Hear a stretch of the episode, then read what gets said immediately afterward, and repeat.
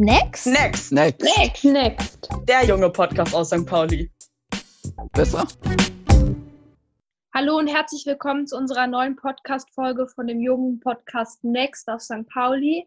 Ich bin Charlotte und bin 17 Jahre alt. Hallo, ich bin Helen, ich bin 13 Jahre alt. Ja, und wir haben jetzt auch im Zoom-Call einen Graffiti-Künstler sitzen. Hallo Ray, magst du dich ja mal vorstellen? Ja, moin. Ich bin der Ray de la Cruz. Ich bin 43 Jahre alt, bin Graffiti-Künstler und male auf St. Pauli, äh, ganz Hamburg und auch bundesweit. Sogar in Österreich habe ich gemalt. Konntest du als Graffiti-Künstler also so normal in dieser Corona-Zeit weiterarbeiten? Und was für Einschränkungen gab es für deinen Job? Ich konnte in der ersten vier Wochen der Corona-Zeit überhaupt nicht arbeiten. Das war für mich sehr, ähm, sehr bitter, weil es halt, weil viele Aufträge, die da waren, oder viele Auftritte, die da waren, äh, alle weggefallen sind. Mein Glück war halt, oder ist halt, dass ich ähm, die Nebenprodukte habe, wie ähm, T-Shirts, Magnete, Aufkleber oder Designs für Firmen hatte noch. Aber ansonsten muss ich ganz ehrlich sagen, waren die ersten vier Wochen in der Corona-Zeit die echt härtesten Wochen meines Lebens. Wie hast du mit Graffiti bzw. mit Malen angefangen? Wie alt warst du und was hat dich dazu bewegt? Ja, das war eine, also das ist eine, eine sehr witzige Sache, weil äh, mein Vater hat ein, in der Talstraße damals ähm, eine Garage gehabt und da hat er Autofelgen lackiert und da war ich zwölf Jahre alt und ich war fasziniert davon. Ich war super begeistert und dachte mir so, wie kann das angehen, dass aus einer Blechdose Farbe kommt? Ich, hab, ich war richtig verwundert. Und das roch so gut, ja. Ich dachte so, wow, Nice. cool und so. Und das war noch so eine Farbe, so Silber, wo ich mir gedacht habe, so, ey, das ist ja abgefahren, ne? Und mein Vater hat die Felgen halt lackiert und in einer Unacht, also in einer Minute, wo er nicht aufgepasst hat, ja, wo er echt unaufmerksam war, so unaufmerksam war, hat er gesagt, er geht nach oben kurz auf Toilette und ich habe die Dose genommen und habe das erste Mal meinen Namen gegen die Wand geschrieben. Sah natürlich nicht so aus wie heute, aber ich war. Mein Vater war nicht begeistert, weil ähm, er meint nur so, Junge, was machst du da nur? So. Ja, ich fand's cool. Also ich fand's richtig cool, weil es halt so mein Name in silberner Schrift an der Wand und ich habe gedacht, wow, so, das war Graffiti für mich. Ich war, ich, ich muss sagen, ich war mega stolz auf mich. Ähm, meine Freunde, denen ich das gezeigt habe, die waren auch derbe stolz und mir meinten so, ey, schreib mal meinen Namen dahin, mach mal da Dieter hin, mach mal da Hassan hin.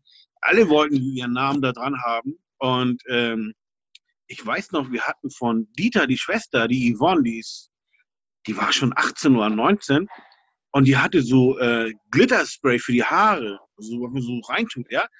Und das, das haben wir uns gemobst und haben das Treppenhaus angemalt. Das war natürlich sehr dumm, weil dann wussten alle, wer es war, ne? Ja. Das Saubermachen danach ähm, hat länger gedauert als das Anmalen, aber es war in Ordnung. War cool. Und dann hast du quasi auch angefangen zu zeichnen und immer mehr auszuprobieren. Ja, das, das kam äh, auch durch meinen Vater. Mein Vater ist Seefahrer und der war in New York und kam zurück mit einer CD von Grandmaster Flash. Und im Booklet drinne war so auf Huba-Bua-Basis ein Graffiti. Das hat mich ähm, sehr, sehr begeistert, stark begeistert. Und ich dachte nur, wow, ey, was sind das für mega coole Buchstaben? Und du malst da deinen Namen und dann fing es an, dass ich dann wirklich in der Schulzeit ähm, angefangen habe zu zeichnen, was die Lehrer nicht gut fanden. Oh, wurde ich ein paar Mal eingeladen zu äh, Eltern-Lehrer-Gesprächen und ähm, da kam es halt so, dass meine Mutter sagte, du Junge, ey, mit Graffiti, das wird nichts. Verdienst du kein Geld. Und ich habe gesagt, doch, doch, möchte ich.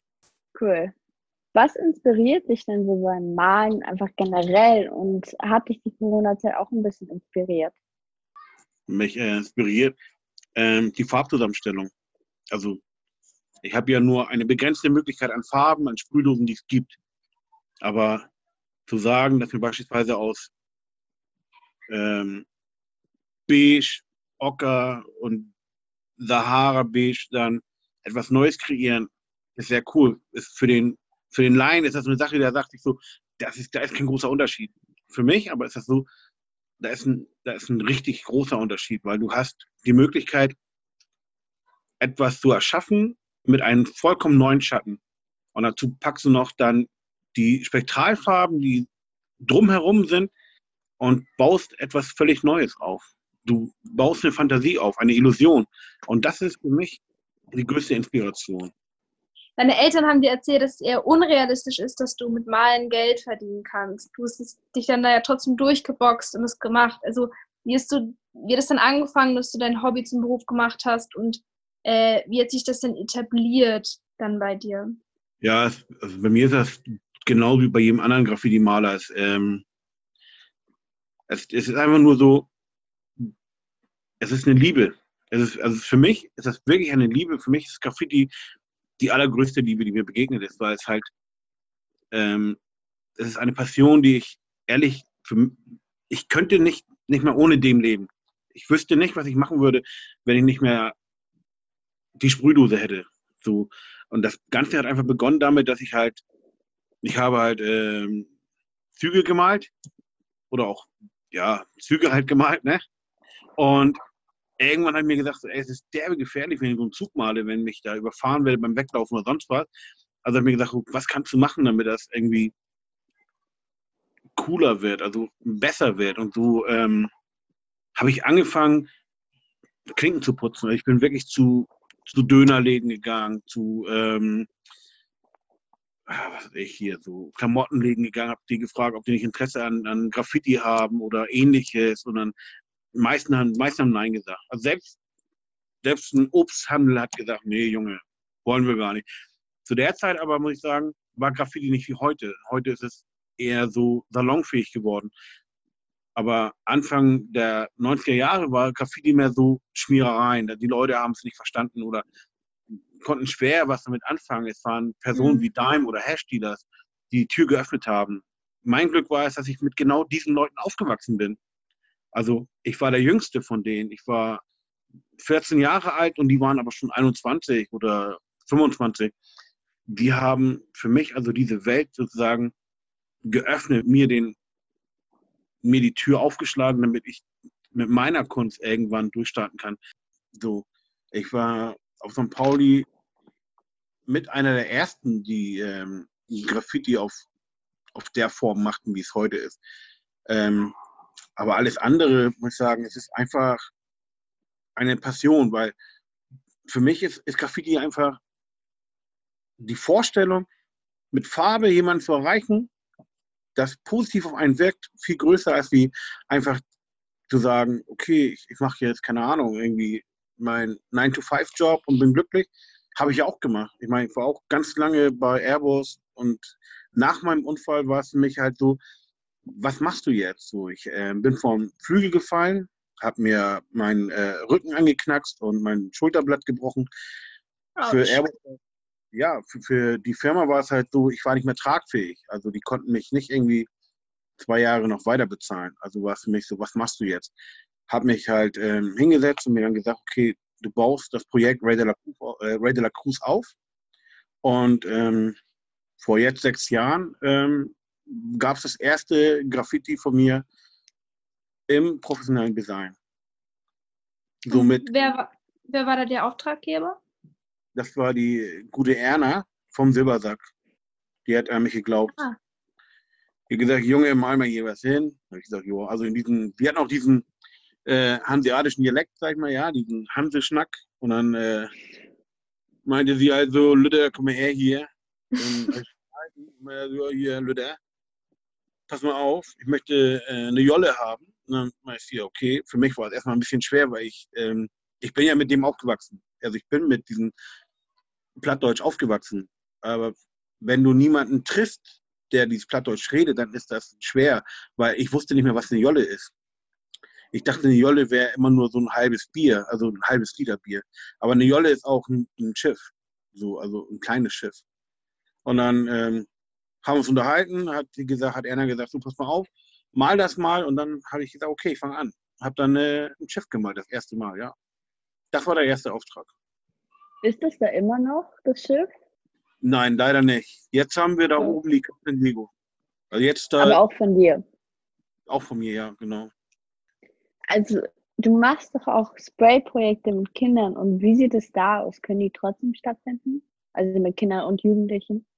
Ja, diese Projekte finden zurzeit leider nicht statt, da ich ähm, als Einzelperson nicht dafür sorgen kann, dass diese Abstand äh, gehalten werden kann.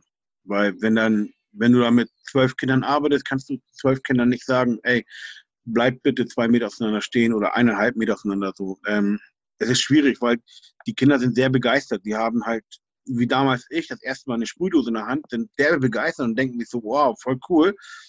Und dann legen die einfach los. So, das ging vor Corona, ging es, weil du hast, hast halt 20 Meter Wand, also 20 Meter, eine 20 Meter lange Wand. Und dann konntest du da auf ruhig so zehn Kinder hinstellen oder zwölf und die haben dann gemalt. Aber heute geht das leider nicht und das ist ähm, für mich sehr traurig, weil die Kinder, die bei mir wohnen hier im Hof, die sagen immer so, hey Ray, wann sprühen wir wieder? Oder äh, die machen diese Geräusche, dieses Skir, Skir, und dann, und dann, dann denkst du dir, ey Jungs, leider geht's nicht, ähm, äh, weil ihr seid acht Kids hier und wir haben leider das Problem, dass hier sehr viele Streifenpolizisten auf St. Pauli unterwegs sind und die gucken richtig, ja. So, und ich kann nicht sagen, das sind alles meine Kinder. Auch wenn sie, äh, auch wenn sie es gerne wären, glaube ich manchmal. Aber geht leider nicht. So, zurzeit finden diese Projekte leider nicht statt, aber in naher Zukunft werde ich mit ähm, einer Hausverwaltung zusammenarbeiten. Da werden wir mehrere Hausdurchgänge haben, also Unterführungen haben, wo wir dann sagen, also wo ich dann sagen kann, ähm, vom Montag bis Mittwoch arbeite ich mit Gruppe A zusammen. Ähm, die darauffolgende Woche arbeite ich dann mit Gruppe B zusammen und dann stellen wir immer wieder einen Hausgang, äh, einen Hausdurchgang nach dem anderen fertig. Das wird gehen, weil da haben wir immer vier Kinder zu. Aber da habe ich den Leuten aber auch erklären müssen, dass die Kinder erst 14 Jahre alt sein dürfen. Weil noch jünger wäre natürlich cool, aber diese Corona-Bestimmungen, so auch wenn die jetzt gelockert wurden, ich kann sie nicht ähm, garantieren. Dann, was ist das Erste, was du nach Corona machen willst? Also, äh, angenommen, das Leben, wie es vorher war, ist, zurückgekehrt. Hast du momentan so einen Wunsch, der dir auf der Seele brennt, was du unbedingt machen möchtest? Oder ein Ziel, einen Job, den du unbedingt machen möchtest? Also, also das allererste, was ich machen möchte nach Corona, ist, ist kein Job. Das ist äh, einfach eine Veranstaltung. Ich möchte den ersten Graffiti-Wettbewerb auf St. Pauli veranstalten, nach gefühlten 30 Jahren. Und ich bin da ganz guter Hoffnung, weil ich hier im Laufe der Jahre mit vielen ähm, schon zusammengearbeitet habe, die Idee einmal schon vorgetragen habe. Die Stadt selber ähm, findet die Idee nicht schlecht. Wir haben ja auf dem Spielbodenplatz eine riesige Wand, die wir dann gestalten können. Und da habe ich mir nämlich gedacht, so, wir machen so einen Graffiti-Wettbewerb im Sinne eines großen Battles. Dann wollen wir es so machen, dass wir sagen, so, äh, es gibt ein Battle von äh, 13-Jährigen, 14-Jährigen, 15-Jährigen. Und da werden halt ähm, zwei gegen zwei antreten, wie es beim normalen Battle halt auch ist. Und dann werden wir aber auch so machen, dass wir sagen, so, wir nehmen diese Hip-Hop-Elemente mit rein, wir machen äh, Breakdance, B-Boying, meinetwegen ähm, Freestyle-Rappen noch mit reinpacken und Graffiti. Und werden dann sozusagen die besten küren. Die, und bei dem anderen machen wir es dann so, dass wir sagen, so von 16 bis 18, die malen dann gegeneinander. Und am Ende verziehen wir eine Wand, also die, die Gewinner von 16 bis 18 werden am Ende dann eine Wand zusammen mit meinem Team machen, so dass wir dann sagen, du kriegst nicht nur einen Gutschein, sondern du machst auch beim großen Auftrag mit.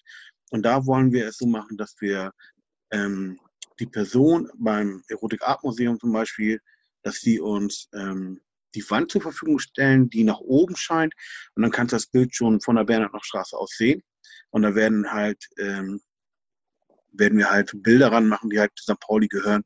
Aber wir haben uns gedacht, wir werden äh, hanseatische Bilder ranbauen. Und dazwischen wird dann halt der, der Gewinner sein. Oh, Cool. krass. Voll die schöne Version. Also, richtig, richtig nice, dass du auch den Jugendlichen so supportest. Ja, das ist ja wichtig. Ich habe ja dank Hip-Hop viel erreicht, sag ich mal. Also Hip-Hop war für mich so das Sprungbrett zu dem, was ich heute mache. Für mich ist es wichtig, auch etwas zurückzugeben. Und ich möchte der Jugend auf jeden Fall eine Perspektive schenken, wo die sehen, ey, guck mal, Ray hat es mit Graffiti geschafft, vielleicht schaffe ich es auch. Dann setz dich hin und beweg dich. Dann vielen Dank für das Interview. Das war super schön, auch echt spannend, mal so ein bisschen in die Graffiti-Welt reinschauen zu können. Hoffentlich ja, hat man dann vielleicht nochmal Kontakt oder so. Ja, definitiv. Wenn die ganzen Corona-Sachen noch lockerer werden, machen wir mal zusammen ein Graffiti. Ja, vielen okay. Dank, dass du hier warst und äh, vielen Dank, dass du so eine coole Version irgendwie in die Welt tragen willst. Ich glaube, das unterstützt ganz viele Menschen. Das ist super wertvoll. Und ich wünsche noch einen, oder wir wünschen dir noch einen schönen Tag. Ja, danke schön.